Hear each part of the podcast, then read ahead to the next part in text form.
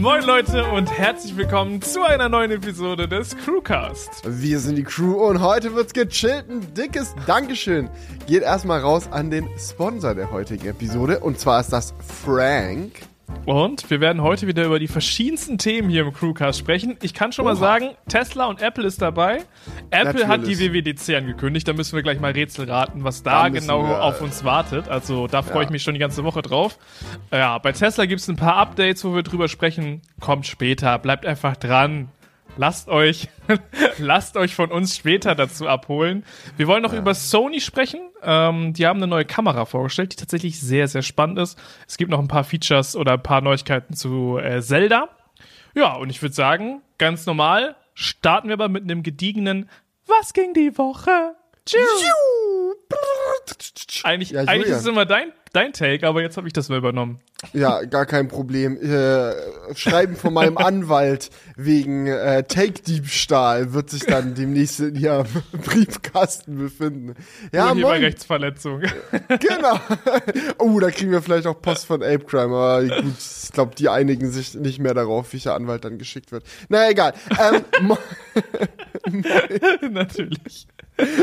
Moin, was geht? Schön, dich an der Strippe zu haben, mein Guter. Ja, ja, was ging, was, was ging die Woche? Bei mir relativ ähm, vorhersehbar gewesen. Ich hatte ja schon letzte Woche angekündigt, dass ich einen großen Haufen Technikprodukte hier im Studio stehen habe, die geunboxed werden müssen. Und genau das habe ich jetzt getan. Ich habe ordentlich durchgefeuert, viele Pakete geöffnet. Ähm, ich weiß nicht, wie viel davon schon online ist. Vielleicht etwas, vielleicht gar nichts, vielleicht äh, alles. Werdet ihr dann in den nächsten Wochen auf jeden Fall wahrscheinlich auf meinem Kanal dann verteilt finden. Und ja, äh, ich bin hyped AF, ja, weil diese Woche ich nicht nur mit neuem Zelda-Gameplay gesegnet wurde, ja, sondern auch noch mit einer WWDC-Ankündigung. Also da springt mein Fanboy-Herz echt wirklich komplett durch die Decke. Ja, perfekt. Ich glaube, da gibt es gleich noch genügend äh, Stuff, über den wir quatschen können.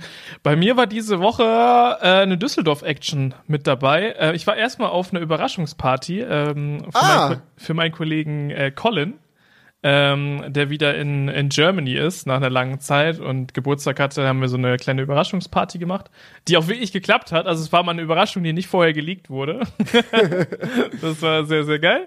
Ja, und ansonsten ähm, gab es jetzt die Vorstellung von Sony, wo ich auch so in einem Livestream am Start war. Ähm, deswegen, ähm, das war Oha. dann der zweite Tag. Ähm, also du hast im Stream mit Dinge präsentiert. Sehe ich das richtig? Äh, ich war als ähm, jemand aus der tatsächlichen Welt da, der diese Kamera benutzt hat und erklärt, wie man die benutzt und wofür man die benutzt. Oha, krass. Okay, der Vorstellungsboss jetzt auf einmal am Start. Schade, ja. dass ich das verpasst habe. Oh Mann, das hätte ich gern gesehen.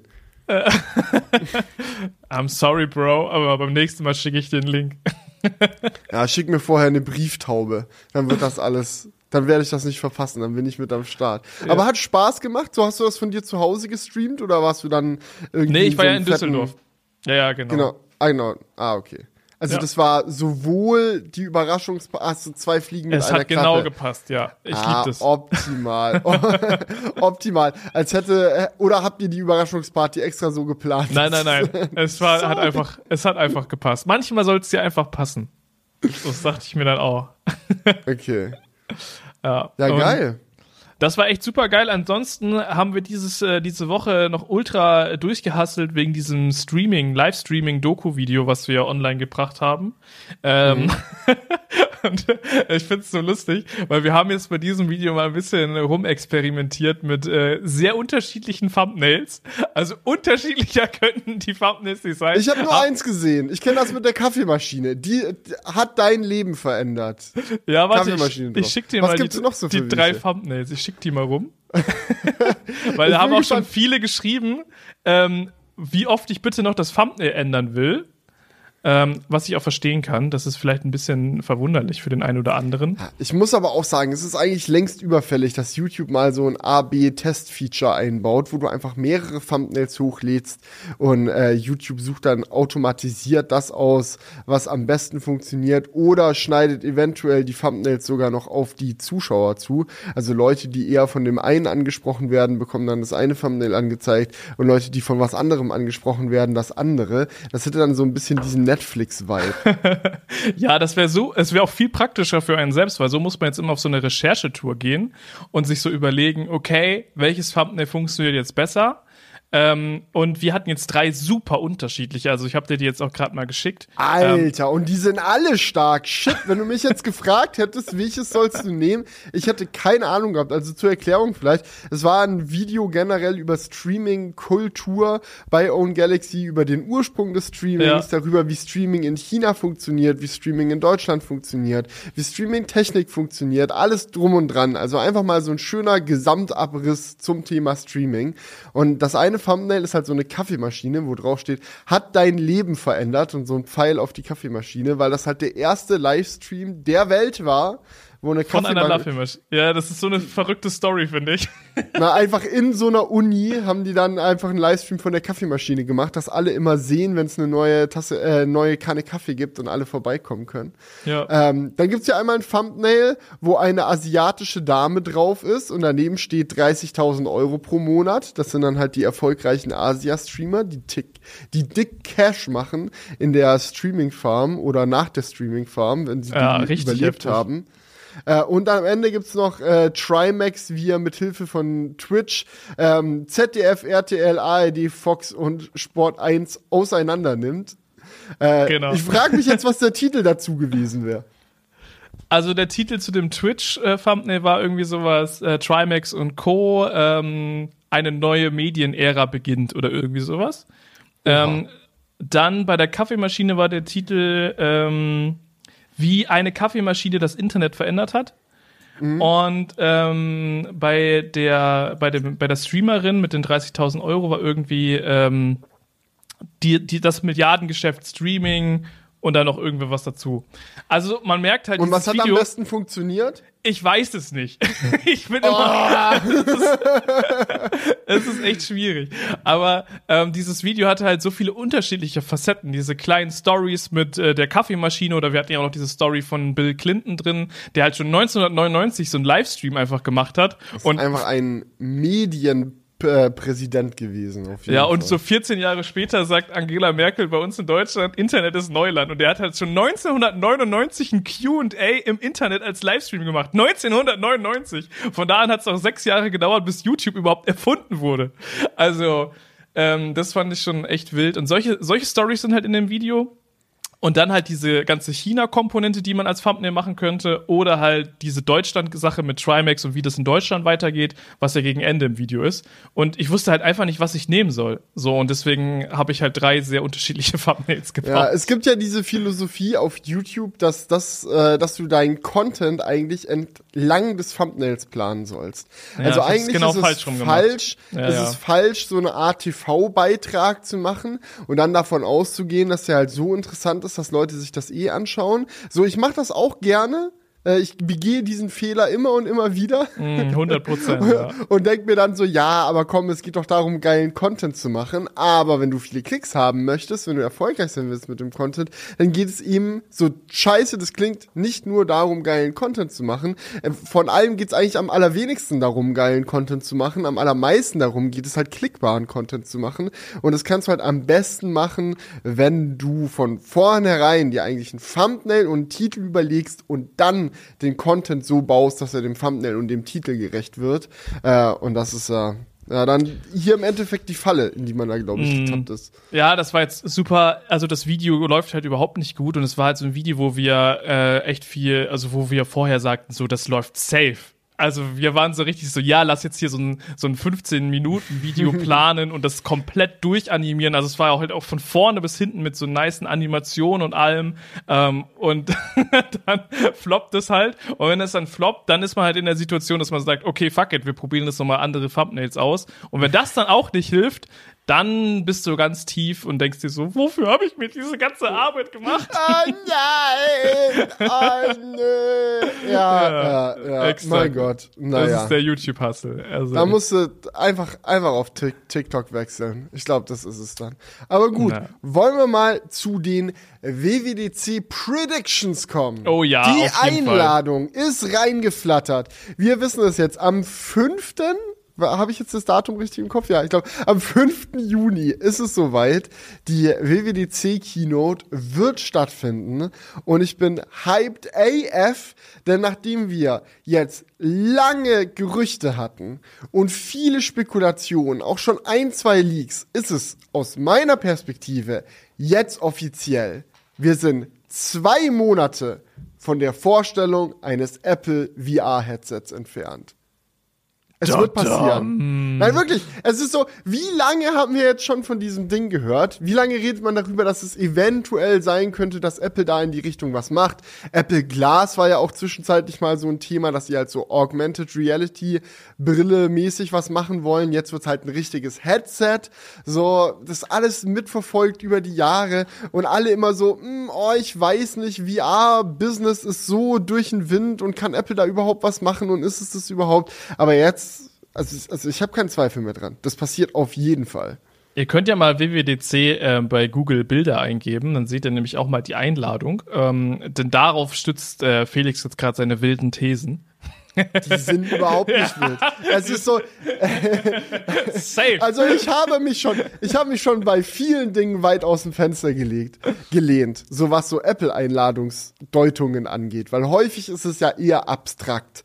Aber an dieser Einladung ist wirklich überhaupt nichts abstrakt. Das ist Mhm. Aus meiner Perspektive, so von jemand, der sich jetzt auch im Zuge der MetaQuest Pro, die ich jetzt hier äh, liegen habe bei mir im Zimmer, mit der ich mich jetzt viel auseinandergesetzt habe, die letzten Wochen so, die hat ja auch spannende, ein spannendes Linsensystem, was Apple wahrscheinlich bei sich übernehmen wird. Und das ist so eindeutig Pan eine Pancake-Linse, die sie da zeigen, oder halt in gewisser Hinsicht eine Art gebogener Bildschirm, der ja auch naja, zumindest so wahrgenommen wird, wenn man ein Headset aufhat. Tatsächlich sind die Bildschirme flach, aber ihr wisst, was ich meine. Ähm, das, das muss das sein. Also es kann gar nichts anderes sein eigentlich. Und dann ist so, ja, keine Ahnung, haben neuen Regenbogen-Torbogen. Haben wir umdesignt. Ja, das, das könnte ja auch eine neue. Schallwelle sein oder so. Oh, ja, das weiß ich nicht. Also, Fraglich. Manchmal sieht man ja auch das, was man gern sehen möchte. Ja, das mache ich auf jeden Fall. also, um das nochmal kurz für die Audiozuhörer zu erklären, es sind halt so, ich glaube, sechs äh, gebogene, bunte Wellen, die so aufeinander liegen, wie so eine Zwiebel quasi. So wie ja. so eine halbe Zwiebel. Also wie so, so ein ja. WLAN-Symbol. Ja, genau, fast wie so ein WLAN-Symbol, also wie so ein Impuls quasi. Und Felix deutet da rein, dass es halt äh, eine Optik ist quasi das muss eigentlich eine Optik sein, weil genau so, also das Ding ist, Apples VR-Headset. Da ist ja die Gerüchtelage sehr, sehr breit, sage ich mal. Es gibt sehr viele Leute, die da sehr viele Dinge zumindest behaupten zu wissen. Und ein Punkt, in dem man sich ziemlich sicher sein kann, ist, dass das Ding A teuer wird und B sehr gut. Ja, also das ist so, der Anspruch von Apple ist, ey, wir sind die Premium-Firma, wir bauen die geile, teure Technik. Wir müssen jetzt nicht wie Mark uns drum scheren, dass unser VR-Headset irgendwie für 400 Euro kaufbar ist und da irgendwie eine Quest 2 Alternative entwickeln. Das können wir dann später bei Gelegenheit machen. Wir sind erstmal der Premium-Hersteller, der zeigt, wie es richtig geil geht. Ja, wir machen das richtig hammer nice. Wir machen die nicesten Bildschirme da rein. Wir machen das geilste Premium-Headset mit dem besten Sound und dem besten Tracking. Und wo du es dann aufsetzt und dir denkst, das ist magisch. Ja, dieses Apple-Feeling so, oh, es fühlt sich gar nicht mehr an wie Technik. Was ist real? Was ist digital? Oha. Ich weiß komm, es Komm, komm, also, komm, komm, komm. Jetzt mal runter. Genau das wollen tief, sie machen. Tief durchatmen, ja. genau das wollen sie machen. Das wird dann halt auch entsprechend teuer, weil sie ultra viel, auf ultra viel teure Technik zurückgreifen müssen, um das möglich zu machen. Und dementsprechend äh, werden sie da auch erstmal sehr wenige von verkaufen und auch wahrscheinlich viel Verlust mitmachen. Aber diese Linsen, die man da jetzt wahrscheinlich auch auf der Einladung sieht, ist halt ein essentieller Bestandteil von diesem Ansatz, das Headset teuer und gut zu machen.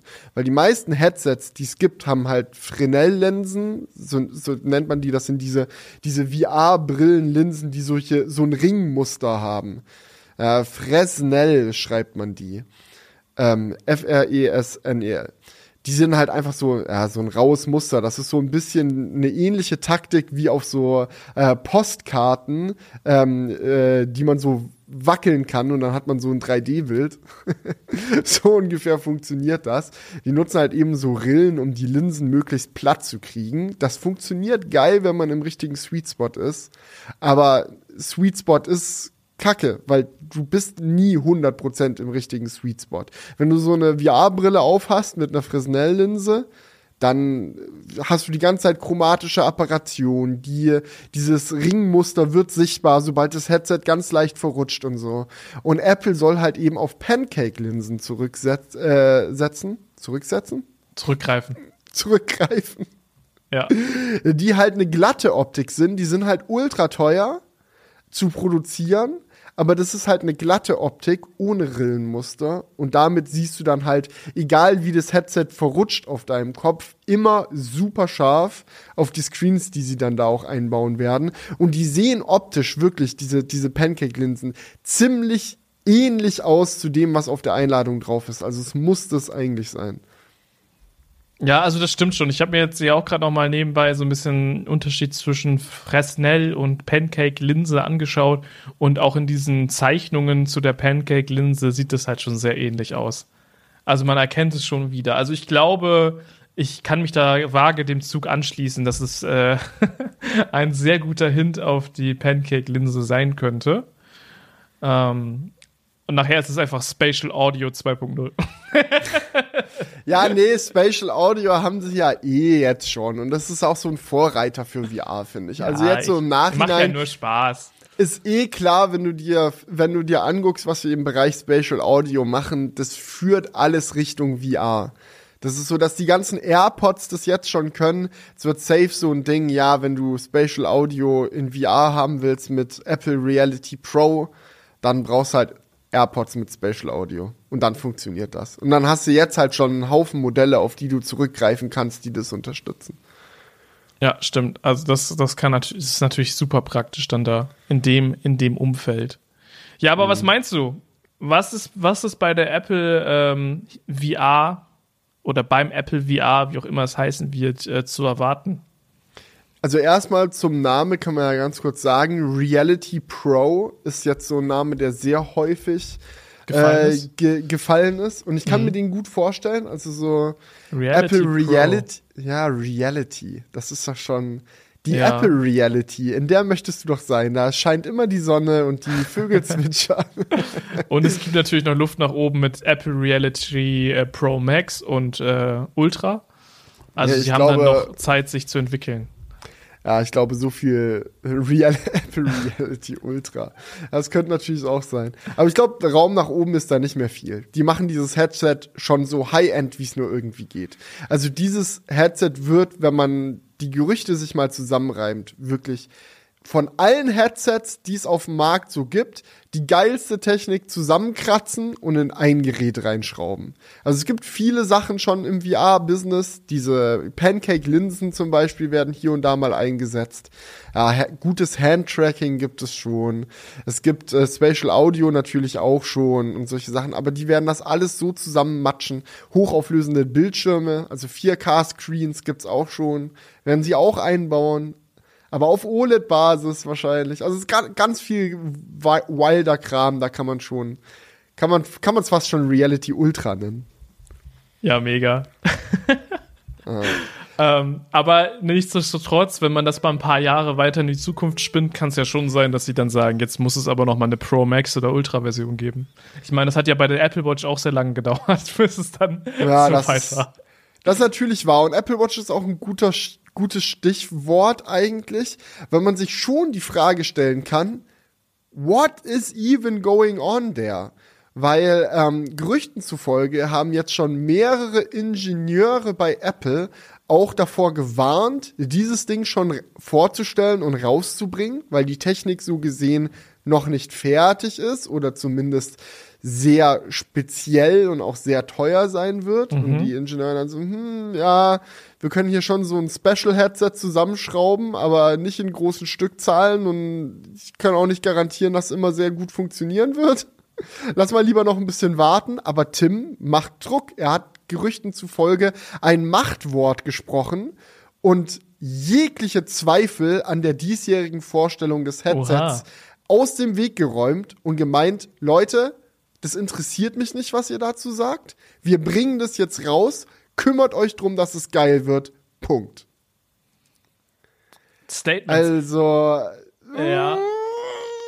Aber ich muss, es wird ja auch safe nicht so sein, dass die jetzt rauskommen. Das ist ja die WWDC, das heißt, es ist ja, die Entwicklerkonferenz. Es wird sowas sein wie hier, guckt mal, unser Prototyp oder hey, hier ist die Hardware. Das soll in anderthalb bis zwei Jahren verkauft werden. Entwickler gibt Gas, let's go. So lange wird das nicht dauern. Ich glaube, wir werden dieses Ding noch dieses Jahr in unseren Händen halten. Uh, heftiges Statement. Meinst du wirklich? Ja, das ist Apple stellt nichts zwei Jahre in die Zukunft vor. Das, oh. Mach, das haben die noch nie gemacht. Das weiteste, woran ich mich erinnere, gut, AirPower. Ja, und, und was war mit dem, mit, dem, mit dem M1? Da war doch auch viel Zeit dazwischen. Ja, ein halbes Jahr. Die wurde auch auf der WWDC vorgestellt und im Herbst haben wir dann die M1 MacBooks gesehen.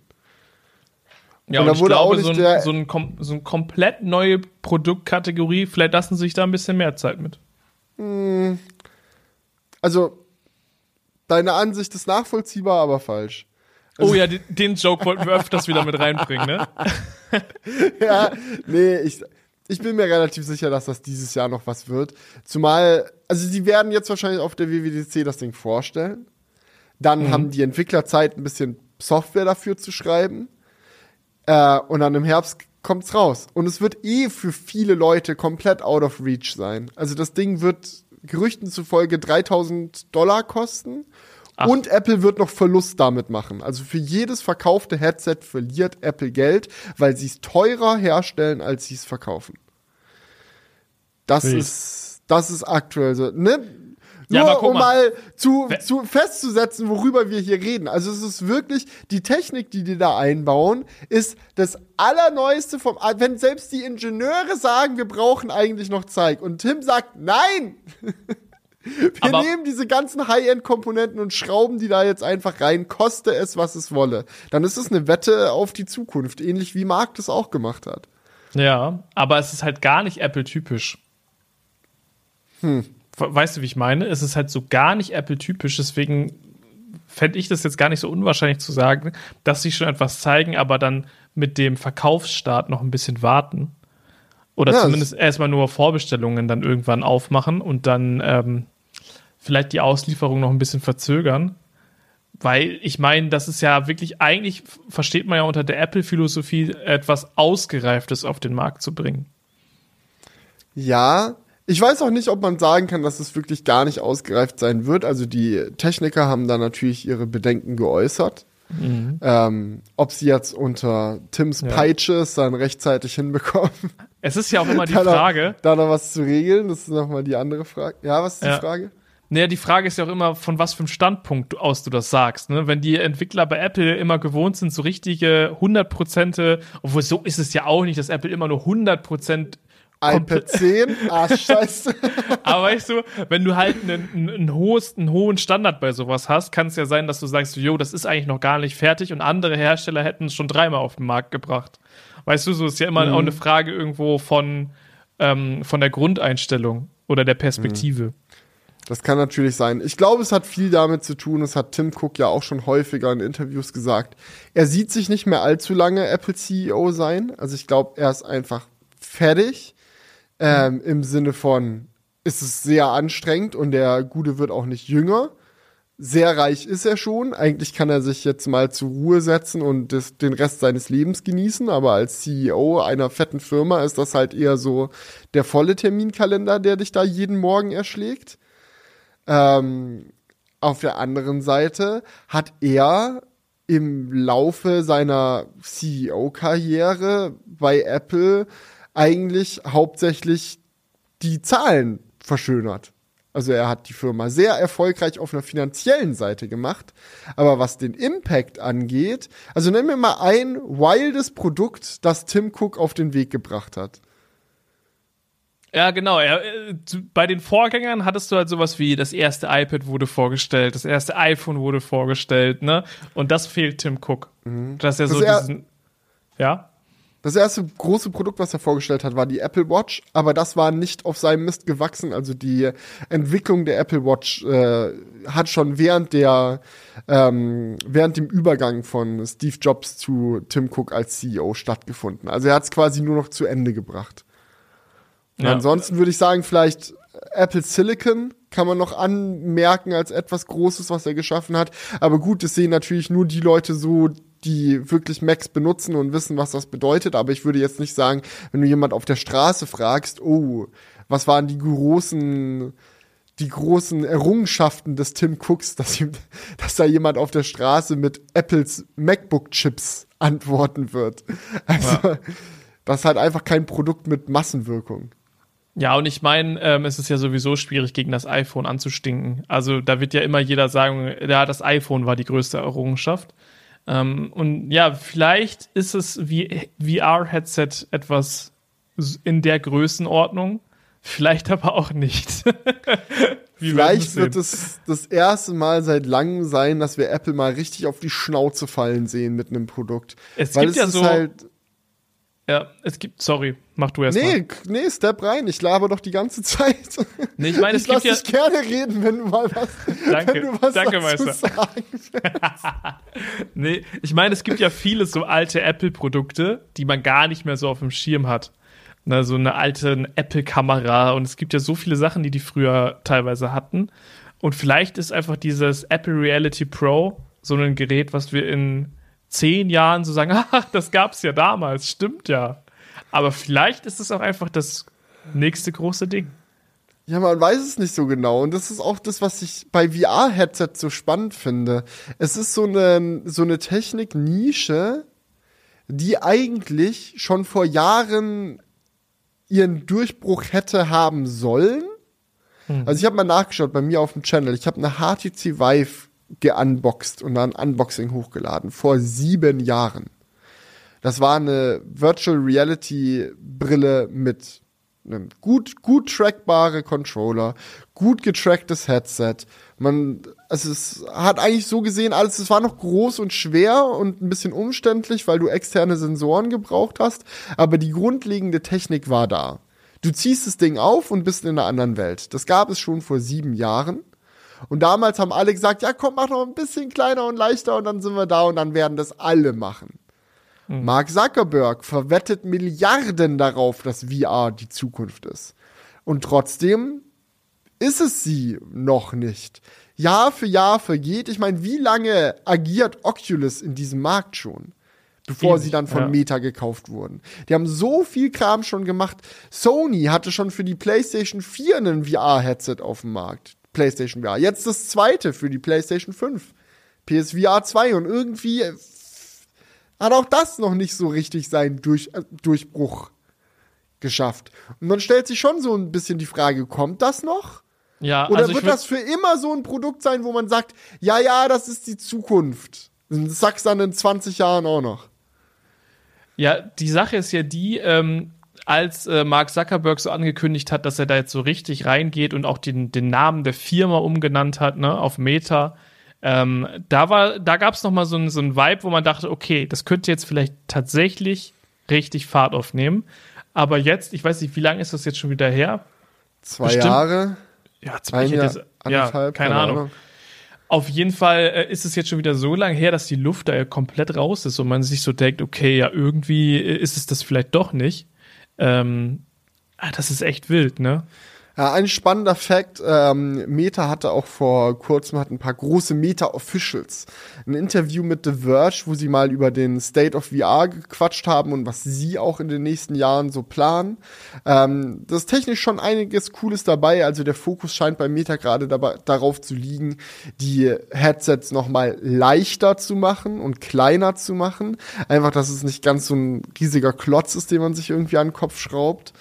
Ähm, aber ein Statement, was ich sehr spannend fand, äh, war, dass sie meinten, ne, yo, Leute, die jetzt unsere Headsets kaufen, benutzen die nicht wirklich. Also die ganzen Leute, die halt Bock auf VR hatten und da richtig Lust haben, mhm. sich reinzufuchsen, die haben halt schon vor ein, zwei Jahren VR-Headsets gekauft und sind dran und warten auf spannende neue Software. Immer wenn es irgendwelche neuen VR-Games gibt oder so, werden die da aufgesaugt und mhm. gezockt und neue ja, Software wird immer ausprobiert. Aber die Leute, die jetzt mittlerweile die Meta-Headsets kaufen, das ist zunehmend so ein Ding, die werden gekauft bisschen ausprobiert und vergammeln dann in der Ecke. Also es ist offizielles Meta-Statement. Diese, wir müssen daran arbeiten, dass die Leute, die die Sachen kaufen, dann auch wirklich langfristig benutzen. Und das ist halt, das, ja, das ist, ein ich, der große, das ist der große Knackpunkt. Und ja. ähm, mit einem 3000 Dollar ähm, super High-End VR-Headset weiß ich nicht, wie viel Apple da erstmal dran verändern kann. Weil auch wenn es eine geile Erfahrung sein wird, sicherlich, dieses Ding auf dem Kopf zu haben, ist der wahre Erfolg doch erst erreicht, wenn das Ding günstiger und massentauglich geworden ist. Und Weil wenn die Leute es halt gerne benutzen. Ja, aber dann kommt auch die geile Software und so, weil gut, es werden sicherlich einige Leute für Apples VR-Headset geile Apps und Spiele schreiben. Ich bin mir auch sicher, dass sie schon jetzt irgendwelche Multimedia-Erfahrungen dafür produzieren mit ihrem Apple TV Plus Team, damit das Ganze sich wirklich in eine andere Welt teleportiert.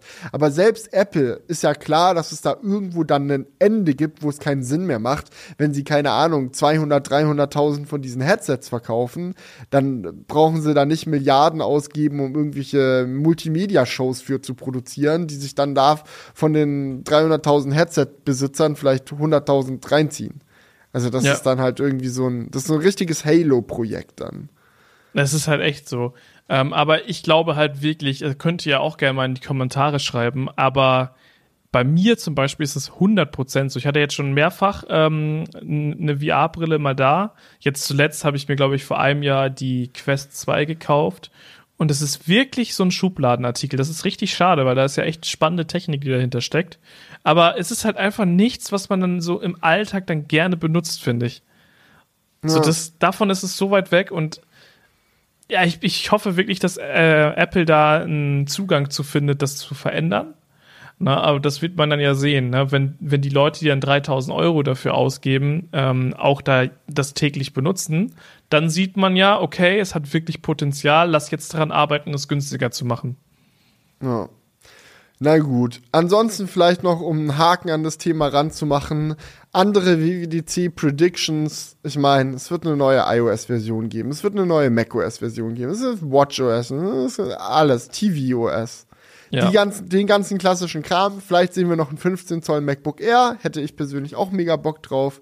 Äh, aber da haben wir auch schon zu Genüge Kommen wir jetzt mit Frank zum Sponsor der heutigen Episode und Frank ist dabei die Mobilfunk-App, mit der ihr aus dem Telekom-Netz mit gutem LTE-Empfang versorgt werdet. Dabei macht Frank als rein digitaler Anbieter vieles erfrischend anders. Zum Beispiel gibt es keine langen Vertragslaufzeiten, sondern ihr könnt monatlich kündigen und Frank ist günstig. Für 10 Euro im Monat bekommt ihr nämlich schon 7 GB LTE-Datenvolumen. Ihr bekommt eine AllNet-Telefonie und SMS-Flatrate. Ja, und das Ganze funktioniert ziemlich einfach. Ihr könnt nämlich einfach per SEPA-Lastschrift oder PayPal bezahlen und das Ganze eben auch direkt per eSIM über die App auf eurem Smartphone aktivieren. Das heißt, ihr müsst auch nicht mehr auf äh, eine SIM-Karte per Post oder so warten. Und mit Frank for Friends gibt es zudem die Möglichkeit, bis zu fünf Freunde zu werben und pro Freund dauerhaft ein Gigabyte extra Datenvolumen zu erhalten. Aber auch wenn ihr keine Freunde habt, lassen wir euch nicht hängen. Wir sind nämlich gerne eure Freunde. Mit dem Code CrewCast2 bekommt ihr nämlich auch, wenn ihr euch bis zum 6.6. anmeldet, 2 GB Datenvolumen direkt oben drauf. Und wenn euch das interessiert, dann checkt doch gerne mal den Link unten in der Videobeschreibung aus im Crewcast drüber diskutiert. Genau, und ich würde sagen, wir checken jetzt das nächste Thema aus und das ist Oha. Sony ZV-E1.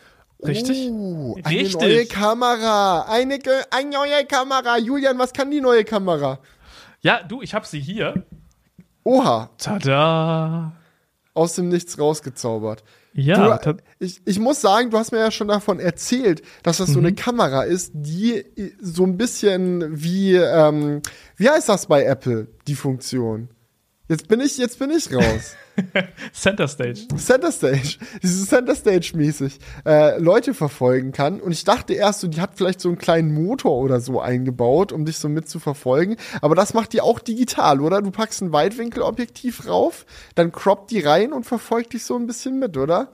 Ja, definitiv. Ich muss auch sagen, das ist eine Kamera, die mich wirklich sehr positiv überrascht hat, ähm, weil sie einige Sachen dann doch ganz neu macht. Also erstmal, um euch abzuholen, ähm, ihr kennt wahrscheinlich Sony-Kameras, ähm, gerade die A7S3 ist ja so die bekannteste, die man nutzt, oder sowas wie eine ZVE10 im Einsteigerbereich. Und äh, die ZVE1, die jetzt neu vorgestellt wurde, die soll quasi diese Kamerabereiche miteinander verbinden. Das heißt, wir haben hier technisch vom Sensor zum Beispiel äh, die Technik von einer A7S3 verbaut, also ein Vollformatsensor, sehr lichtstark, 12 Megapixel Sensor und ähm, der Body von dieser Kamera, der erinnert aber dann eher an die ZVE10, weil er extrem kompakt ist. Also wenn ihr euch das hier mal so anschaut, ich halte es hier gerade mal so ein bisschen in die Kamera für die Videozuschauer, äh, der ist halt wirklich sehr kompakt und das führt halt dazu, dass man ähm, ja, wenn man jetzt zum Beispiel unterwegs sein möchte, in einem sehr leichten Formfaktor eben diese krasse ähm, ja, Kameraqualität einer Vollformatkamera mit sich führen kann. Ähm, das Bokeh und so weiter und so fort. Die ganzen Objektive, die es im Sony-Universum vollformatmäßig gibt, kann man halt auch alle nutzen. Und das an sich ist natürlich schon mal cool, gerade weil diese Kamera auch deutlich günstiger ist als die A7S3. Ich glaube, die A7S3 kostet irgendwas im oberen ah. 3000 Euro Bereich, so, mhm, so Richtung 4000 mhm. Euro. Ja. Und die ZVE1 kostet halt nur in Anführungszeichen 2600 Euro, aber dafür, dass da ähm, die gleiche Grundlage beim Sensor halt besteht, ist das halt wirklich ein äh, guter Preis. Wenn man ja, Lowlight fände ich mal spannend zu vergleichen. Hast du das mal ausprobiert? So, ist exakt gleich. Ist exakt gleich. Ja. Oha. Also es ist so nicht so. Es ist genau, ja, der, gleiche, es ist genau der gleiche Sensor. Okay, geht 4K 120 oder ist man da dann raus? Weil das war ähm, für mich auch eines der geilsten Features bei der A7 genau. dann immer. Das ist tatsächlich das Einzige, wo sich Sony so ein bisschen herumgedruckst hat, weil es geht noch nicht innerhalb der nächsten drei Monate wird es per Software-Update nachgeliefert, ist das Versprechen ah. von Sony. Also aktuell geht 4K 60, aber 4K 120 wurde versprochen. Genau, und es gibt natürlich trotzdem noch ein paar Nachteile zur A7S3. Was heißt Nachteile? Das sind aber meiner Meinung nach Sachen, auf die viele verzichten können. Bei der A7S3 gibt es dann zum Beispiel zwei SD-Karten-Slots, so für Hochzeitsfotografie oder Eventsachen mhm. praktisch. Ähm, bei der A7S3 hat man noch den optischen Sucher, den gibt es hier natürlich nicht. Ähm, mhm. und hat man HDMI-Out? Bei der genau. ZVE1 Full Size oder wie nee, ist nee. das da? Micro HDMI, solche Sachen ah, hast du dann halt ah, ähm, ah, bei diesen. Okay, okay, okay, okay. Aber es cool, sind halt cool, im Endeffekt trotzdem Sachen, auf die man, glaube ich, schon am ehesten verzichten kann, wenn man jetzt überlegt, okay, ich will eine günstigere Full-Format-Kamera mhm. äh, mit ein paar Kompromissen, dann sind das schon die Kompromisse, die man als erstes eingehen würde. Weil ansonsten hat die Kamera halt auch einige Sachen zu bieten, die die A7S3 eben nicht kann. Und das ist halt das, was du schon erwähnt hast, äh, das Autoframing oder Center Stage, wie es bei Apple heißt. Ähm, und das auf einer Full, Full-Format, Vollformat-Kamera ist natürlich halt echt krank. Ne? Also ähm, ihr müsst euch das so vorstellen, Ihr könnt die Kamera einfach aufbauen mit einem weitwinkligen Objektiv, setzt euch davor, macht einfach so eine Moderation oder einen Podcast. Wenn wir zum Beispiel wieder einen Podcast zusammen machen, könnten wir das halt echt geil nutzen. Dann sind zwei Personen in diesem weitwinkligen Frame und du kannst dann halt einfach inner, äh, mit der neuen Smartphone-App, die übrigens auch neu ist und endlich auch etwas brauchbarer. Imaging Edge ist jetzt Geschichte äh, oh sehr, Gott sehr sei Dank. Äh, ja, ich hoffe, die App kommt dann irgendwann mal auch für die A7S als Update, I guess. Oder ich dann. Denk, doch, ich denke, das kommt. Ja, ich, wenn das nicht so, wenn das nicht sogar jetzt schon geht. Müsste man mal checken. Auf jeden Fall heißt die Sony Creators App und äh, da bekommt man dann quasi den, den Live-Feed von der Kamera und sieht dann so, yo, okay, welche Gesichter sind erkannt. Du kannst dann zum Beispiel auf Felix Gesicht klicken, wenn wir da jetzt so nebeneinander sitzen würden und dann zoomt die halt so langsam in das Gesicht von Felix rein also Ken Burns Effekt würde man sagen. Ähm, Bis man nur noch meine Nasenlöcher sieht. Ja, nee, also so, dass es ein Porträtshot ist, so mit ein bisschen Schulter und äh, mhm. Gesicht halt komplett. Und dann kann ich zum Beispiel auf das Smartphone tippen und auf mein Gesicht tippen und dann macht er halt quasi so ein Effekt, so eine Bewegung von Felix zu mir rüber und dann bin ich im Fokus des Bildes. Und dann würde die Kamera halt wieder rauszoomen, reinzoomen und ähm, auch wenn ich mich jetzt im Stuhl zurücklehne oder so, mich halt immer tracken und im, in der Bildmitte halten. Was ich, ich mich frage bei der ganzen Sache. Ja, wenn, hau raus. Wenn ich, wenn ich das mal einwerfen darf. Mhm. Ähm, Vollformatsensor ist ja schön und gut. Ähm, gerade bei der A7S sind ja diese 12 Megapixel oder 10 Megapixel oder wo wir da gerade aktuell rum, äh, rumgucken, 12 Megapixel, mhm. sind ja auch besonders wegen der Lowlight-Performance spannend, weil man dann größere Pixel hat. Ich stelle mir aber die Frage, also 4K in diesem Center Stage-mäßigen Modus ist da nicht mehr gegeben, oder? Weil ab einem gewissen Crop hast du ja einfach nicht mehr genügend Pixel auf dem Sensor, oder? Genau, definitiv. Also du hast ja ein Upscaling von 6K. Also mhm. du, du kannst quasi in einem 6K-Frame rumzoomen. Also da gibt's schon auf jeden Fall, ähm, du kannst auch einstellen, wie weit der reinzoomen soll. Also wenn du jetzt sagst, mir ist es mega wichtig, dass die, äh, dass da keine äh, Qualität verloren geht, kannst du halt das ähm, reinzoomen auf Minimum reinstellen, dann geht er nicht mehr so nah an deine Nase ran quasi. ähm, aber klar, wenn du es auf höchster Stufe eingestellt hast mit dem Reinzoomen, dann verlierst du auf jeden Fall Qualität. Also ich würde sagen, das sieht dann noch aus wie so ein schönes, scharfes Full-HD-Bild oder vielleicht ein bisschen darunter, wenn du wirklich auf nächster Einstellung bist. Aber das sieht wirklich von der Qualität, ich war selber überrascht, deutlich besser aus, als man sich das vorstellt. das ist ja sowieso so ein Ding. Ich habe auch in der Zeit, wo wir mit der ähm, A7, boah, ich weiß gar nicht mehr, was das war. Ich glaube, ich habe mit einer, meiner A7S1 habe ich angefangen, mhm. damals äh, Vlogs zu machen und die konnte intern ja auch nur Full HD aufnehmen und ich habe das immer auf 4K hochskaliert und auf YouTube hochgeladen, weil man nicht glaubt, wie viel Qualität verloren geht, wenn du Full HD einfach aus einer Kamera nimmst und auf YouTube hochlädst. Das ist immer so eine Matsche wegen der Bitrate und wenn du ein Full HD Bild mit einer echt guten Bitrate hast, dann sieht das auch einfach geil aus. Ich meine meine, alleine Kino ist ein gutes Beispiel. So wie viele Ari-Kameras filmen noch in unter 4K, mit denen mhm. Kinofilme äh, Filme produziert werden. So, das Auflösung ist halt einfach nicht alles. Wenn die Bitrate stimmt und so, kann das trotzdem sehr scharf sein. Äh, die Stabilisierung ist auch noch mal besser geworden und ähm, generell ist der Buddy halt so ähnlich wie bei der ZVE 10 aufgebaut worden, dass halt das Ganze sehr auf Video ausgelegt ist. Das heißt, es ist alles mit einer Hand bedienbar. Du hast einen großen Aufnahmeknopf und du hast auch eine Status-LED, dass du sehen kannst, okay, läuft jetzt auf, wenn du vor der Kamera stehst. Also genau. ein bisschen FX3-mäßig. Ja, exakt, genau. Also es ist äh, sehr ähnlich wie bei der FX3 das äh, Layout. Ich glaube, da fehlen ein paar ähm, äh, von den benutzerdefinierten Knöpfen. Da haben wir, glaube ich, nur zwei hier. Ja, C1 und C2. Ja, aber ansonsten ähm, wirklich cool. Also muss ich sagen, ist wirklich äh, etwas, das dem Line-Up auf jeden Fall gut tut. Etwas anderes, das auch einem Line-Up sehr gut tut, ist das neue Zelda-Spiel. das tut dem Nintendo-Line-Up sehr gut. Ähm, jetzt nach äh, wie viele Jahre Switch haben wir alles auch schon so sieben Jahre oder so her, dass wir die Switch bekommen haben. So und jetzt gibt's endlich mal wieder ein neues Zelda-Game. Der größte Abstand, den es je zwischen zwei Zelda Mainline-Titeln äh, gab. Ähm, dementsprechend sind die Leute natürlich auch sehr kritisch, äh, haben dann ein großes Auge auf den neuen Titel, wenn er so lang dran entwickelt wurde wie noch nie zuvor an dem Zelda. Aber gleichzeitig viele Assets vom alten Zelda wieder benutzt werden, gerade was die Grafik angeht.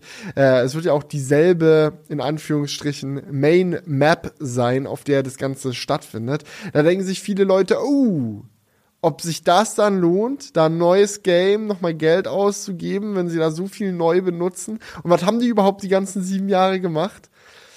ja, ähm, viele dieser Fragen wurden jetzt langsam aber sicher ein bisschen angegangen. Ähm, letzte Woche gab es nämlich einen zehnminütigen Gameplay-Showcase auf dem Nintendo-Kanal und ich muss euch ganz ehrlich sagen, ich bin ja sowieso hyped AF, also nimmt alles, was ich jetzt hier zu dem Spiel sage, immer mit ein bisschen Salz. Ja, es ist so, vielleicht, vielleicht bin ich auch zu hyped und sehe das Ganze nicht kritisch genug, aber ich bin wirklich komplett aus dem Häuschen gewesen, als sie das angekündigt haben, dass sie diese 10 Minuten zeigen. Ich saß da gespannt vor meinem Computer und konnte es nicht fassen, was sie da rausgeholt haben, weil es ging auch in eine ganz andere Richtung, als ich dachte. Also ich hätte mir jetzt gut vorstellen können, dass sie so, wenn sie 10 Minuten Gameplay zeigen, dass sie so die ersten zehn Minuten vom Spiel zeigen oder irgendwie so, keine Ahnung, wie man da reinkommt und wie es losgeht. Stattdessen ging es aber auf der ganz normalen Oberfläche los. Dann wurde erstmal gezeigt, wie man sich an diese neuen ähm, Wolkeninseln hochbewegen kann, wie man sich so quasi vertikal auf der neuen Karte bewegt. Und dann haben sie ein System gezeigt, das eigentlich die ganze Demo komplett dominiert hat. Und zwar gibt es ein neues Crafting-System in Zelda. Zelda Goes Minecraft. Geil, das passt, glaube ich, sehr gut zusammen.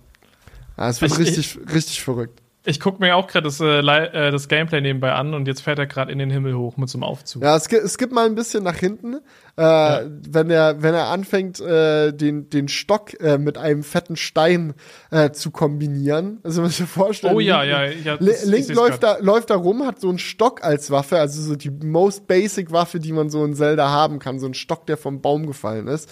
Versucht damit einen Gegner zu hauen, es passiert nicht wirklich viel und dann ähm, geht er halt zu so einem Stein hin, zu so einem richtig fetten Felsen, kombiniert seinen Stock mit diesem Felsen und hat den Felsen auf einmal am Ende Ende vom Stock dranhängen und hat quasi so einen riesigen Hammer auf einmal, mit dem er dann den Gegner komplett wegbangt. Also das ist schon mal sehr, sehr absurd. Ich fand es auch super witzig zu sehen, wie dieser riesige Felsen erst kleiner wurde, als er ihn an den Stock gepackt hat. Dann hat Link noch den, diese neu gebaute Waffe hinten an den Rücken gesteckt und auf einmal war der Stein noch kleiner. Also das wird alles nicht ganz so ernst genommen mit der Skalierung. Ähm, aber es scheint wirklich alles Mögliche zu gehen. Man kann alles mit allem kombinieren und auch alles an alles ran rankleben. Also du kannst so irgendwie Pfeile machen, wo Eiselement dran geklebt wurde und schon hast du einen Eispfeil. Du kannst ein Auge an den Pfeil dran kleben und dann fliegt der Pfeil automatisch auf sein Ziel zu, auch wenn du ihn verschossen hast. Oh ja, hast. genau, du das sehe ich auch gerade, ja. Du kannst einen langen Stock nehmen und mit einer Lanze kombinieren, um eine ultralange Lanze zu haben. Du kannst irgendwie einen Schild mit einem äh, mit einem Pilz kombinieren, der pufft, wenn man ihn haut. Und dann gehst halt mit dem Schild auf den Gegner zu, der Gegner haut auf dein Schild, der Pilz pufft und auf einmal hast du Rauch überall und kannst den Gegner von hinten überraschen und fertig machen. Also es geht wirklich nichts, was nicht geht. Also es schien so zu sein, als ob du sogar Fleischpfeile oder irgend so einen Scheiß machen kannst. Also was auch immer dir einfällt mach es. Kombiniere eine Sache mit der anderen und let's go. Und ich kann mir halt vorstellen, dass es auf der einen Seite das Spiel sehr absurd machen wird, weil du alles Mögliche halt machen kannst, auch wenn es gar keinen Sinn ergibt. Aber auf der anderen Seite glaube ich, dass es eine richtig geile Mechanik ist, um das zu fördern, was ich bei Zelda Breath of the Wild immer am geilsten fand. Und das ist dieses Ausprobieren. Das ist dieses, ah, es gibt nicht nur eine Art und Weise, wie du dieses Problem jetzt angehen kannst, nicht nur einen richtigen Lösungsweg, sondern das Ziel ist halt einfach, ja, mach mal hier den Gegner platt oder ja, geh mal dahin oder was auch immer und du kannst es machen, wie du möchtest. Du kannst dich anschleichen, du kannst auf Vollattacke gehen, du kannst Steine runterrollen, du kannst Fässer schmeißen, die dann explodieren. Also es ist wirklich bei Zelda immer schon so gewesen, jetzt bei Breath of the Wild, dass du einfach alles machen kannst, was du willst. Und mit dieser neuen Crafting-Mechanik wird es, glaube ich, so viele Momente geben, wo man sich denkt, ah, ich könnte das ja eventuell so machen. Lass mich das mal ausprobieren. Und dann probierst du es aus und es funktioniert einfach. Egal wie absurd die Idee ist. Das, das kann richtig unterhaltsam werden. Äh, vor allem auch, wie geil er sich das Floß da gebaut hat. Ja, das ist ja nochmal so ein Ding. Es geht nicht nur mit Waffen. Du kannst auch Sachen in deiner Umgebung zusammenbauen. Ja, ja er hat so mehrere ähm, Baumstämme zusammengeklebt. Er baut jetzt so Fahrzeuge und dann hat er so Ventilatoren hinten drauf gebaut und zusammengeklebt. Also es ist ein richtiges Crafting-Ding. Ja, und du hast überall in der Landschaft, das hat man jetzt auch schon gesehen, vermehrt halt Objekte rumliegen, mit denen man Sachen bauen kann. Du kannst sicherlich Häuser bauen oder so ein Kram. Also es muss nicht unbedingt immer ein Fahrzeug sein. Du kannst bauen, whatever. Ja, und äh, vor allem, wenn man dann noch bedenkt, dass äh, in einem Interview neulich auch gesagt wurde, dass es ein großer Aspekt von Tears of the Kingdom sein wird, dass man die Welt um sich rum so anpasst, wie sie einem gefällt ah, ich glaube, da kann man vielleicht, kann man vielleicht einige Sachen zusammenwursteln. Vielleicht baut man irgendwann ganze Städte oder so ein Kram. Also wirklich so ein bisschen mehr an die Minecraft-Richtung gedacht, wo man ja auch alles bauen kann. Ähm, und das halt kombiniert noch mit einer geilen Story, geile Stimmung, dies, das. Ich glaube, es kann eine richtige Gaudi werden oder einfach nur affig. Aber das werden wir dann sehen. ja, aber ich glaube, das ist schon äh, ein cleverer Move, das mit dieser Minecraft-Mechanik zusammenzuführen. Auch wenn du ja eigentlich bei Minecraft nicht unbedingt so wirklich absurde Sachen bauen kannst, sondern da ist ja das Crafting-System schon ziemlich vorgegeben, sage ich mal. Du, es gibt verschiedene Elemente, die du halt bauen kannst, gibst eine Anleitung dafür und fertig. Und hier ist es ja viel wilder. Na, was Crafting an der Werkbank angeht, klar, aber in der Welt kannst du ja alles bauen, wie du willst. Die Welt ist ja quasi ja klar mit den Blöcken, whatever. Ja. Ja, kannst bauen, whatever. Und das ist ja jetzt Redstone, so bisschen, dies, das. Ja, ja. Genau. Und das ist jetzt so bei Zelda so ein bisschen das Ding auch, dass du äh, Elemente einfach nehmen kannst, aneinander kleben und rüberziehen kannst, wie du willst. Und das. Ja, ich, ich persönlich hat, bin sehr gespannt.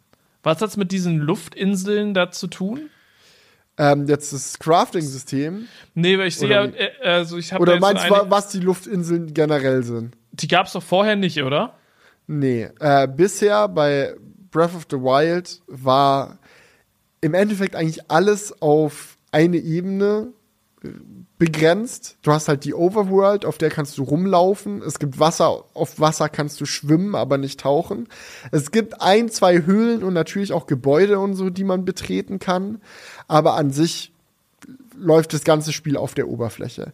Und bei Tears of the Kingdom haben sie diese Geschichte jetzt halt erweitert. Es wird ein Höhlensystem geben, sodass du auch mehr Landschaft und einfach mehr Spielwelt unter der Erde hast, was du erforschen kannst.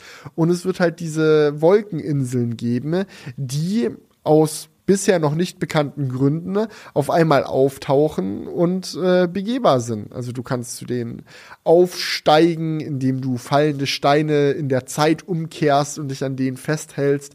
Du wirst sicherlich auch Flugmaschinen bauen können. In einem Trailer hat man gesehen, dass Link sich eine Drohne gebaut hat, um da hoch zu fliegen. Äh, du kannst von oben runter hüpfen, mit dem Gleiter gleiten und ähm, vielleicht sogar auch im freien ja. Fall in der Luft kämpfen. Das fände ich noch richtig geil und spannend zu sehen, was da alles geht. Es gibt ja ähm, auf jeden Fall so Flugdrachen, habe ich gerade auch gesehen im Trailer. Mhm. Ähm, ich könnte mir halt vorstellen, dass sie das nutzen, um so ein bisschen ähm, die Schwierigkeitsstufen abzugrenzen, dass du halt erst so auf der normalen Welt startest und dann, umso besser du wirst, bekommst du halt irgendwann das hin, ähm, dir irgendwie Equipment so zu bauen, dass du da ganz hoch kommst. Dass es halt so verschiedene Stufen äh, gibt. Ich, ich weiß, was du meinst, glaube aber nicht, mhm. dass es so sein wird, einfach basierend darauf, dass die Welt unten ja so gesehen schon bekannt ist. Also die mhm. Overworld mhm. kennt man aus dem Spiel davor. Sie werden also sicherlich sich Mühe geben, dass das Spiel an einem Ort beginnt, den man nicht kennt. Also das ist nicht so, hey, hier ist das neue Zelda, du bist am selben Ort wie vor sieben Jahren.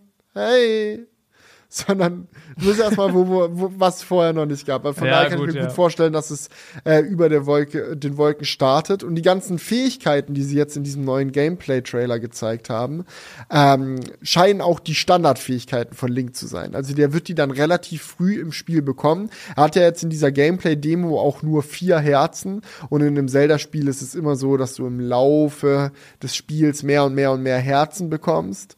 Ähm, normalerweise startet man mit drei. Das heißt, wenn er jetzt vier hat, muss es ganz am Anfang sein. Wahrscheinlich hat er das vierte Herz bekommen, als er die Fähigkeiten auch bekommen hat. So irgendeine Aufgabe abgeschlossen, Herz und Fähigkeiten gegettet. Let's go. Ja. Ähm, und kann ja ja auch schon auf die Inseln hoch, also mal gucken. Das ist ja quasi wie bei Tesla. Also du bekommst mit der Zeit einfach so neue Fähigkeiten so, mal bringen die mehr als andere. ähm, und da wollte ich nochmal auf das Tesla Parksensoren-Update mit dir ähm, zu sprechen kommen. Ich habe leider das Update noch nicht bekommen. Ich habe das Gefühl, generell in Deutschland haben das. Hat das in Deutschland schon irgendjemand? Ja, Nico Pliquet hat's. Auf jeden Ach. Fall.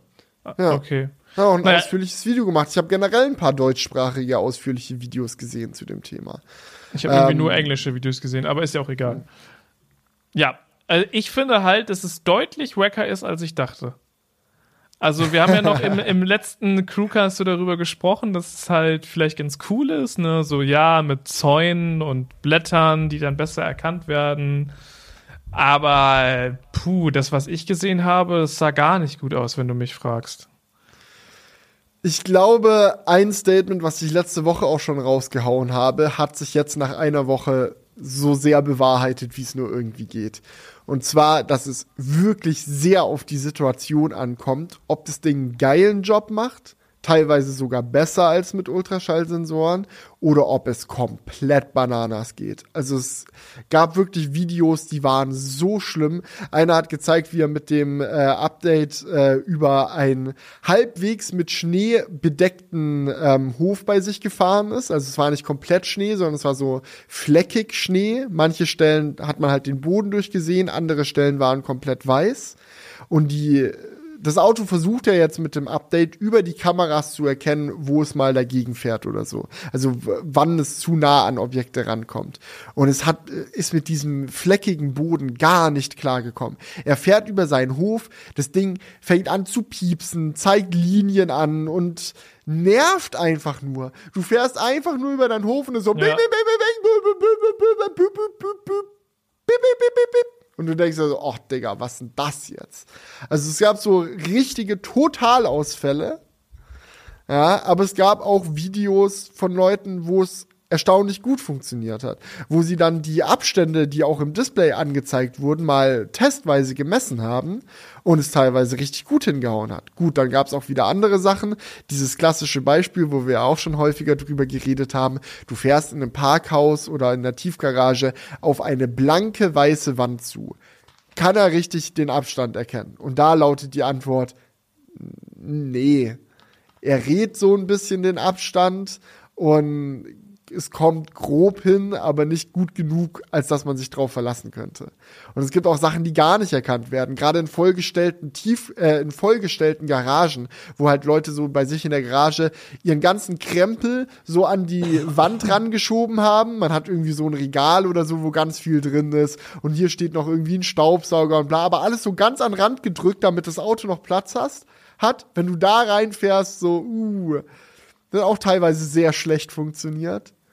Was aber wiederum sehr gut funktioniert, scheinbar ist die Erkennung von Bordsteinen, was auch etwas ist, was Ultraschallsensoren gar nicht konnten bisher. Also das ist wirklich so ein Ding, wenn du jetzt parallel an der Straße, am Straßenrand einparkst, zeigt dir dir jetzt ziemlich zuverlässig an, wo die Bordsteinkante ist, was deiner Felge sicherlich gut gefällt. Also da ähm, ist, glaube ich, ja, das äh, ich auch die Felge sicher, sicherer als je zuvor und auch sicherer als in Autos mit Ultraschallsensor. Wo ich zum Beispiel sage, ey, eigentlich wäre es ganz geil, wenn mein Auto trotz den verbau der verbauten Ultraschallsensoren zumindest die Fähigkeit auch bekommt, Bordsteine zu erkennen. Ich will das haben. Also das ist so, man, man ist sehr hin und her gerissen. Ja, ähm, vor allem auch diese Tests mit, ähm, ich habe so ein englisches Video gesehen, wo Leute so Kisten, so Pappkartons aufgestellt hat und dann fährt das Auto halt auch komplett da rein. Also das habe ich zum Beispiel auch äh, gesehen. Ja, also es gibt das solche sollte, und sollte solche. ja auch so nicht sein. Ja, es gibt solche und solche. Es gab auch äh, Leute, ich habe viele Pappkarton-Tests gesehen und die und Ergebnisse sind wirklich sehr unterschiedlich ausgefallen. Also ich habe ein Video gesehen, da hat einer eine Pappkiste hingestellt, ist auf die zugefahren, die war auch so niedrig, dass sie dann quasi irgendwann im toten Winkel der Kamera ist. Aber das System hat sich gemerkt, wie weit, wo die Kiste steht, hat dann einen Abstand angezeigt mit einer Zentimeterangabe, dann geht der Typ mit dem Lineal dahin und es stimmt einfach. Also es zeigt dann so an, so ja, es ist 16 Zentimeter entfernt, er misst es nach, es sind 15,5 oder so. Und es ist so, okay, lol. Ja, und dann so ein insane. anderes Video und dann wieder ein anderes Video, wo jemand eine Kiste hinstellt, drauf zufährt und das Auto ballert einfach drüber. Also es scheint aktuell wirklich sehr Hit or Miss zu sein. Ähm, ja. Und ich und bin sehr gespannt, halt wie sich das sagen, jetzt dass es halt kompletter Bullshit ist. Ne? Also du, du kannst ja du kannst dich ja niemals auf ein System oder auf ein System vertrauen, was mal funktioniert und mal nicht. So, also da, da kannst du es auch gerade streichen, so fast. Also es ist halt so, Verstehst du, wie ich meine? Du willst ja ein System, wo du dich darauf ver verlassen kannst. Und wenn es halt so unterschiedlich auf verschiedene Situationen reagiert, ja, musst du da ja erstmal ein halbes Jahr mit dem Auto rumfahren, bis du es äh, irgendwann einschätzen kannst. Und das ist ja wirklich kompletter Bullshit. Und, und auch vor allem ähm, wirklich stressig, wenn du dann mal das Auto an Leute abgibst, die eben das nicht einschätzen können, wie wack das Feature ist. Also wenn ich jetzt zum Beispiel, ähm, keine Ahnung, weil irgendwann mein Vater mal, äh, der leiht sich das Auto aus, weil er mal irgendwo das kurz braucht für einen Tag. So, und er denkt dann so, ach ja, cool, es piept oder hey, es piept nicht. Ne? Und so, also, keine Ahnung, finde ich sehr wild. Muss, muss man echt mal sagen. Ja, ich finde, das ist ein guter Punkt mit dem Verleihen des Autos. Generell muss man dazu sagen, ich finde, sie hätten die Sensoren niemals rausnehmen dürfen, bevor die Software fertig ist. Also, dass die jetzt erst kommt, ist Katastrophe. Ähm, ich verstehe aber auch, warum sie sie jetzt in dem also warum sie sie nicht im perfekten Zustand released haben, weil du halt mit dem Feedback, was du jetzt aus der Flotte bekommst, unfassbar viel anfangen kannst.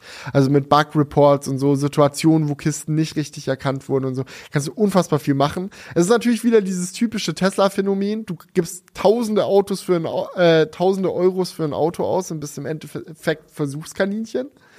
Ähm, das muss einem auch äh, erstmal schmecken und ich glaube, vielen schmeckt das gar nicht. Ähm, aber ja, das ist, glaube glaub ich, die Realität von so einem Feature. Ich finde es halt verrückt, dass man, dass man schon sagen kann, dass es ein, zwei Sachen gibt, wo das Ding schon jetzt besser ist, als Autos mit Ultraschallsensoren sind. Aber es gibt halt auch, und das muss man wirklich auch dazu sagen, sehr viele Dinge, wo es komplett reinscheißt und wo es komplett kacke läuft. Und ich bin mal sehr gespannt, wie sich das jetzt entwickelt mit dem User-Feedback, mit dem sie jetzt arbeiten können. Ob wir da jetzt eine schnelle Verbesserung des Features in den nächsten Wochen und Monaten sehen werden oder ob das jetzt fertig ist und Tesla sagt, ja, ja, passt, nerv jetzt mhm. nicht und weiter geht's. Ja, das ist echt die Frage. Ich hoffe echt, dass da noch ein bisschen was kommt. Weil so ist es halt wirklich überhaupt nicht zufriedenstellend. I'm sorry. Also das mit den Bordsteinen habe ich auch gesehen. Das ist halt etwas, das ist echt cool. Und das schien mir auch etwas besser zu funktionieren als der Rest. Aber nichtsdestotrotz, auch so, wenn du in so einer Tiefgarage dann fährst und so, und du kannst dann so in diesem ähm, Kreisel hoch, sage ich jetzt mal, dann besser sehen, wo der fucking Bordstein ist. Ist natürlich echt cool, aber nichtsdestotrotz will ich eigentlich beim normalen Einparken unterstützt werden. so. Ja, und, ich sag, und man muss auch dazu sagen, also eine vernünftige 360-Grad-Kamera, die man bei Tesla ja auch seit Jahren vermisst, würde auch bei der Bordsteinsituation helfen. Da brauchst du keine KI für. Du musst es einfach nur auf dem Display anzeigen und gut ist. Ja, das stimmt. Naja. Aber gut, so viel zu, zum Parksensor-Ding. Ich ähm, teste es gerne, sobald ich das äh, Update bei mir habe, dann auch noch mal im Detail. Ähm, ja, ich bin ja. mal gespannt, was du dann sagst, so wie es bei dir in deinen persönlichen Situationen funktioniert. Weil eine Sache, die jetzt, die ich auch als Feedback jetzt aus vielen Videos rausgenommen habe, ist, dass Vor- und Vor- und Rückerkennung wirklich deutlich schlechter sind als es mit Ultraschallsensoren waren, aber die seitliche Erkennung halt etwas ist, was man vorher gar nicht hatte, wo viele Leute sagen so, ey, ist ja mega nice. Und wenn ich mir jetzt zum Beispiel überlege, äh, bei euch in der Halle, wo, wie man da reinfahren muss, man hat halt links mhm. den Busch, was sowieso schwierig für Ultraschallsensoren zu erkennen wäre, wenn überhaupt an der Seite welche wären. Das ist auf der anderen Seite halt irgendwelche Hauswände und Pfeiler. Und ich kann mir vorstellen, dass das eine Situation ist, wo es dann geil workt, dass er dir an der Seite anzeigt, wie viel Platz du noch hast. Ähm, da bin ich sehr gespannt auf dein Feedback und wenn es komplett reinscheißt, bin ich auch gespannt auf dein Feedback. ja, ich bin, ich äh, freue mich schon, das auszuprobieren. Ja. Das, das wird echt, wird spannend. Ja, kommt was zum Positives, was ich noch, was ich noch kurz erwähnen kann. Ähm, mein Model S hat ein Update bekommen. Leider gab es noch nicht das Feature, was ich mir von allen am dringlichsten ersehne, und zwar eine vernünftige Energieanzeige. Die fehlt ja beim Model S Facelift nach wie vor. Die hatte bisher jeder Tesla, sogar der Tesla Roadster, der Original Tesla hatte diese ja, 10, äh, 25, 50 Kilometer. Wie war mein Verbrauchsgraph Anzeige? Und beim S und X ist immer noch nicht da und ist auch nach wie vor nicht da. Sehr traurig. Aber dafür kam was anderes, was ich wo ich mich mega aufgeregt habe, äh, als ich das Model S äh, bekommen habe. Mhm. Oder was heißt mega aufgeregt? Ich habe es angemerkt, dass es mir nicht so gut gefällt. Irgendwas mit der Kofferraumklappe? So, äh, ja, fast. Also es ist mhm. ja so, dass du beim Model 3 ein Bildschirm hast und Model Y. Das mhm. heißt, was auch immer auf dem Bildschirm angezeigt wird, du kannst immer drauf touchen. Ja, beim Model S ist es jetzt so, dass manche Informationen auf dem Tachoscreen sind. Das heißt, wenn was auf dem Tachoscreen angezeigt wird, kannst du nicht drauf touchen. Und das hat im Falle des Parkens dazu geführt, dass du dein Auto abstellst und nicht die Möglichkeit hast, den Kofferraum oder den Frank zu öffnen, ja, solche Sachen zu machen, weil du halt dieses, dieses, diesen Graph, diese 3D-Ansicht vom Auto auf dem Tachoscreen hast. Dann wird dein Auto geparkt angezeigt, aber du kannst halt nicht draufdrücken, weil es ist halt auf dem Tachoscreen. Und ähm, ja, das haben sie jetzt endlich gefixt. Wenn du jetzt in P gehst, öffnet sich so ein Mini-Fenster auf dem Hauptdisplay, mit dem du Kofferraum und sowas öffnen kannst, ohne erstmal noch ein Menü aufmachen zu müssen. Und das ist zwar eine Kleinigkeit, aber das ist was, wo ich mir denke, geil, da haben sie mal zugehört, da haben sie mal aufs Feedback geachtet und einfach die Usability von dem Auto verbessert. So ist ja nicht so, als ob du vorher den Kofferraum und so nicht öffnen konntest, aber es geht jetzt halt mit einem Klick weniger und das finde ich angenehm. Wollte ich mal ja. lobend erwähnen. Das passt doch. Dann haben wir heute eine schlechte, eine schlecht, eine eher schlechte News mit den Parksensoren, dass es doch noch nicht so geil zu sein scheint, wie wir es erhofft haben. Aber immerhin werden andere Software-Sachen etwas besser umgesetzt. Ja. Ich fand es lustig, haben auch unter, unter dem letzten Video haben halt auch Leute so kommentiert, so, yo, äh, man kauft sich einen Tesla und dann beschwert man sich, dass äh, Features weggenommen werden. aber so ist es irgendwie. äh, aber es kommen ja auch Features dazu, wie man jetzt sieht.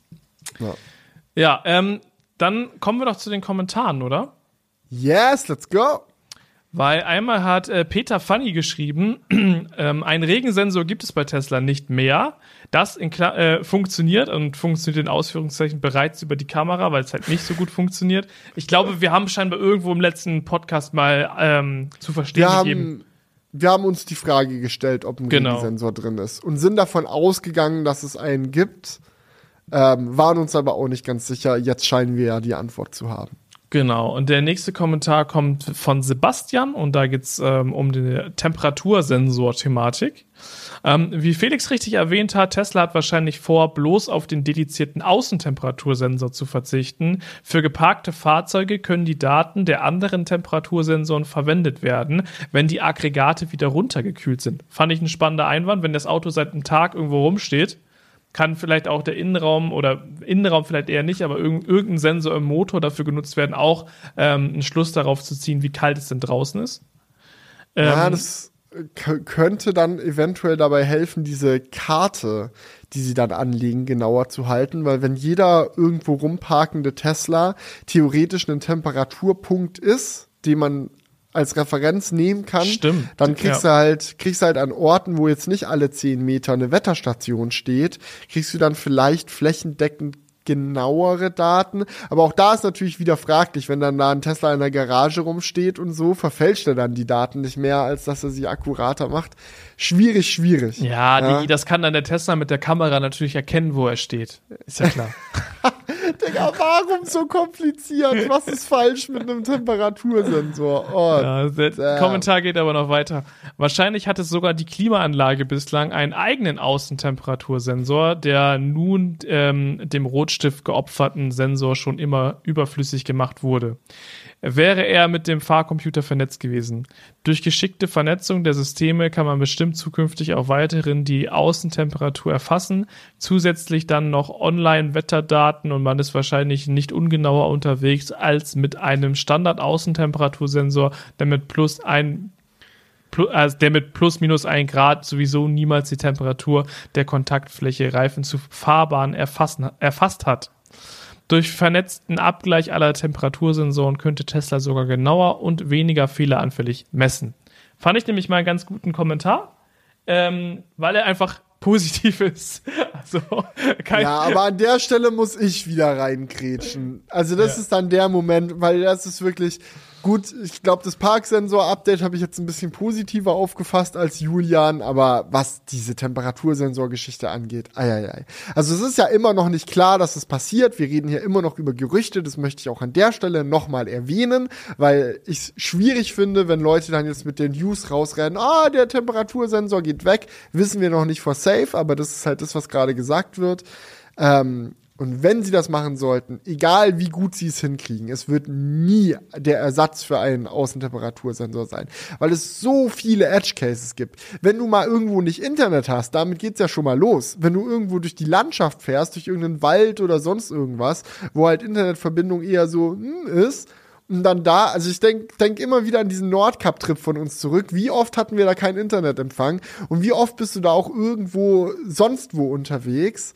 So, au, das ist einfach schwierig. Das ist einfach super schwierig. Und dann hast du so viele, so viele Faktoren, die für die Außentemperatur eine wichtige Rolle spielen können. Bist du gerade im Schatten? Bist du in der Sonne? Ja, fährst du gerade zwischen Bäumen lang oder auf einer, auf einer offenen Autobahn? So dieselbe Temperatur kann durch solche Faktoren so stark beeinflusst werden. Da denke ich mir, lass doch einfach den fucking Sensor drin. Lass mir den da. So, das ist teilweise echt sicherheitsrelevant und überhaupt nicht teuer also, Ja, vor allem, ähm, was ist das auch für ein Entwicklungsaufwand dahinter, die Sensoren clever miteinander zu vernetzen und äh, Wetterdaten zu implementieren und das alles für einen Sensor. Ähm, ja. Naja, da muss, ja, da muss ja die Lieferkette schon extrem wichtig sein in dem Fall. Ja. Okay, letzter Kommentar von meiner Seite von Ju2326.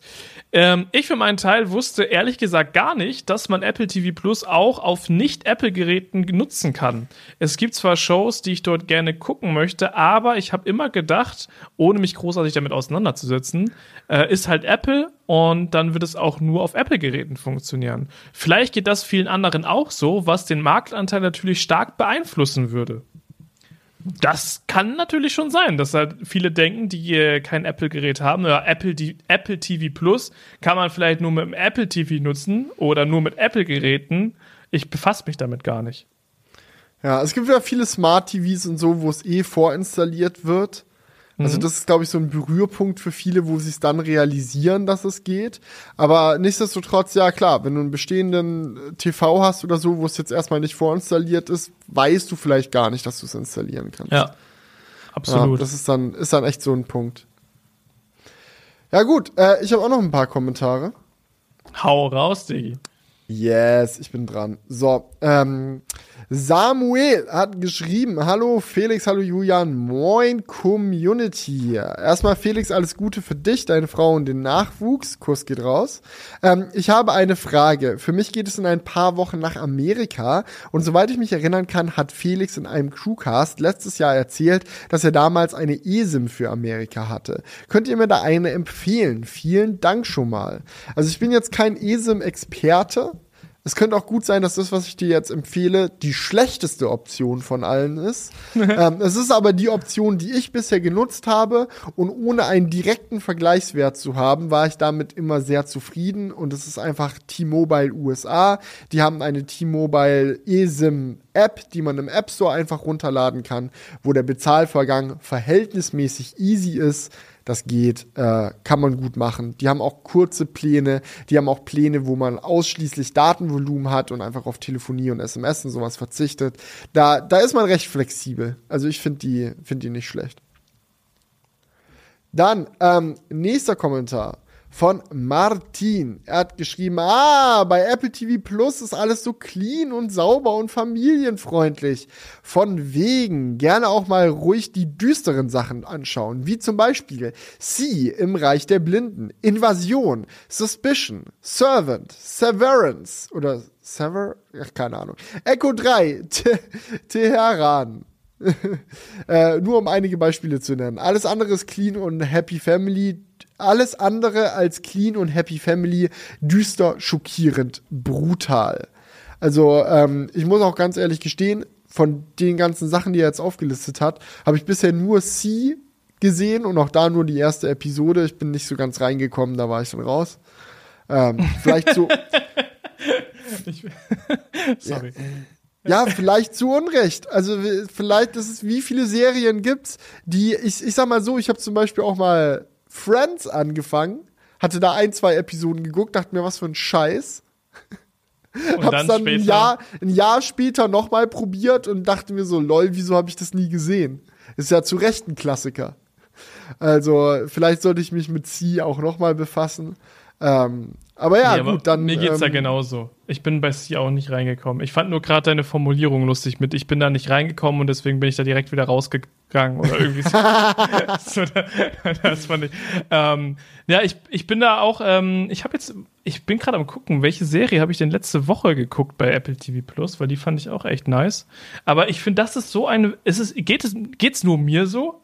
Ich denke mir manchmal, was ist mit meinem Gehirn falsch? Du guckst so eine ganze Serie, eine ganze Staffel durch und danach weißt du eine Woche später nicht mehr, wie diese Serie hieß.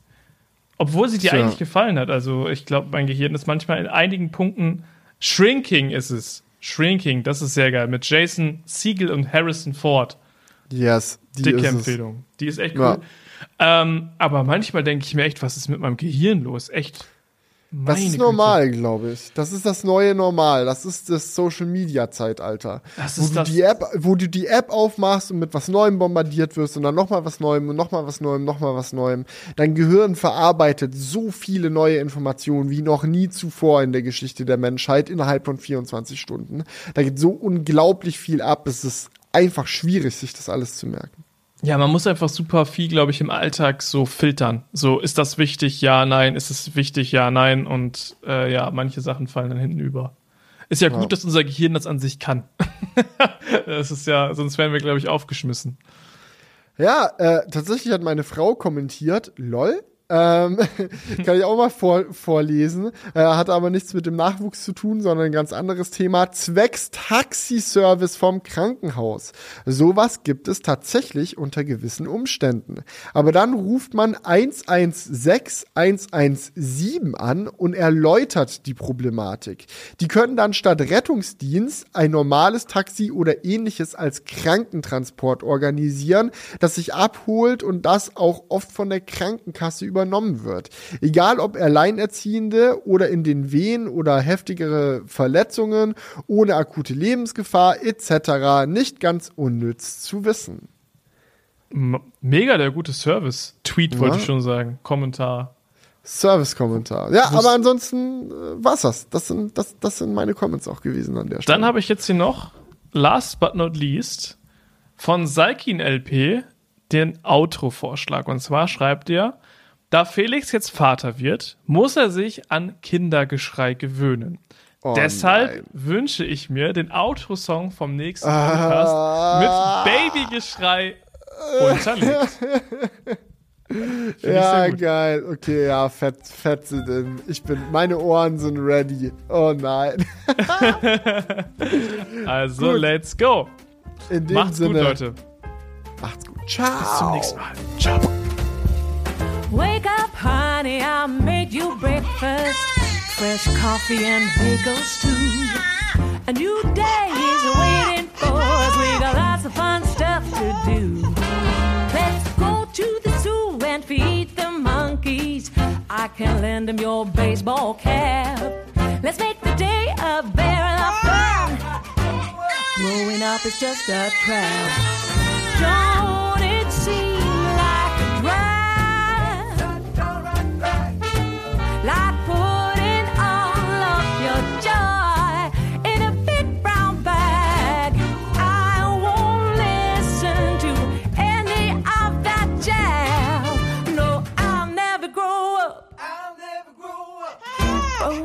just a big fat trap.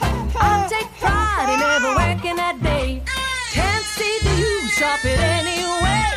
Who can think I'm such a load of crap? Growing up is just a trap.